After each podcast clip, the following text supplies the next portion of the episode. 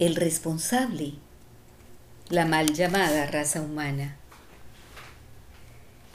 De lo que hasta ahora conocemos, desde que habitamos el planeta Tierra, siempre y en todos los tiempos y en diferentes lugares, nos hemos tenido que enfrentar, gústenos o no, a las adversidades, ya sea de la naturaleza o de los actos violentos de la mal llamada raza humana. ¿Y por qué digo la mal llamada raza humana?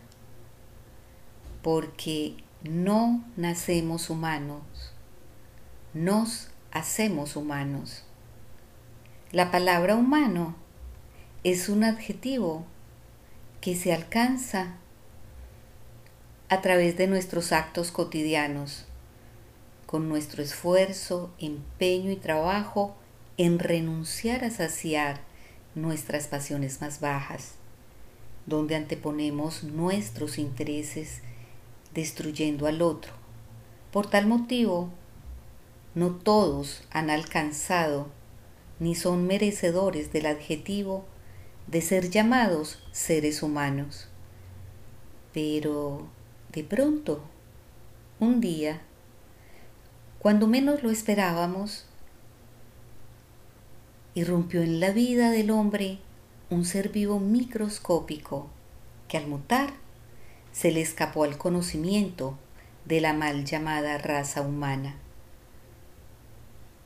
Ningún ser vivo en el planeta Tierra fue afectado e infectado por él, excepto la mal llamada raza humana.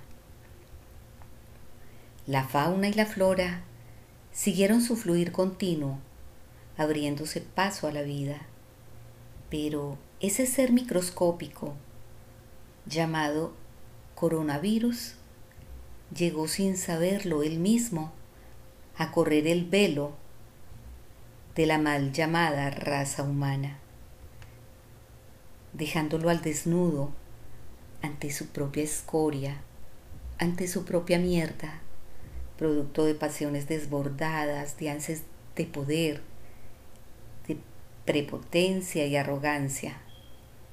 Este ser inocente no sabía que arrasaría con muchos, llevándolos hasta la muerte y menos aún sabía que con los que quedábamos vivos quedábamos completamente desvalidos, desprotegidos, pero él, él no era el responsable de lo que pasaba, simplemente era el fluir de la vida como respuesta a nuestro actuar con ella.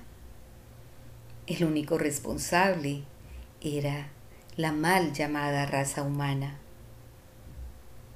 Ese ser microscópico nos puso de frente a nuestra propia imperfección, frente a nuestro egoísmo. Somos tan imperfectos que solo algunos aprendemos con las adversidades. Otros seguirán haciéndose, como dice el dicho, los de la oreja mocha, negando, reprimiendo o rechazando para seguir saciando sus intereses ambiciosos de sus pasiones. A través de mi vida he transitado tres desvalimientos psíquicos. El desvalimiento por la pérdida real de personas amadas.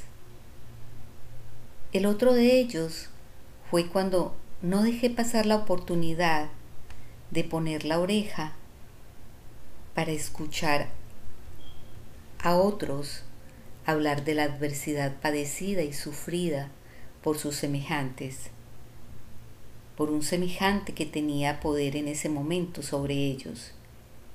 Y allí transité sin saberlo por un campo desolado, donde la vida y la muerte tenían el mismo valor, eran lo mismo, y solo pedían, al golpear una puerta, ser escuchados el otro, el desvalimiento biológico, que aunque ante un ser vivo pequeñito, muy pequeñito, ni él mismo sabía el poder destructor que tenía. No sé si sobreviviré a esta pandemia, ni sé si mis seres amados lo harán. Solo sé que debo hacer ahora lo que siempre pospuse. El presente se me impuso. Los deseos que estaban apiñados uno a uno en espera de salir a expresarse, salieron. Y así recobraron libertad. Paradójicamente para mí, el encierro físico liberó el alma y con ella la imaginación y creatividad. ¿Por qué? Vida la tenían, pero estaba atada. La escritura las liberó. La escritura tiene un poder, una magia de desatar. Es el polo a tierra centra, ubica, nos hace tomar posición. La escritura invoca las musas y cada una comienza una danza queriendo cada una ser y sobresalir ante la otra, no para competir entre ellas, sino para enseñarnos que la reinvención no tiene límites. Con este silencio que se nos impuso, cada susurro perturba el ambiente, todo se vuelve expectante. ¿Qué será lo que viene? ¿Qué va a ocurrir? Porque ya no hay tiempo pasado ni futuro, solo hay presente. Pero el responsable de todo esto es la mal llamada raza humana.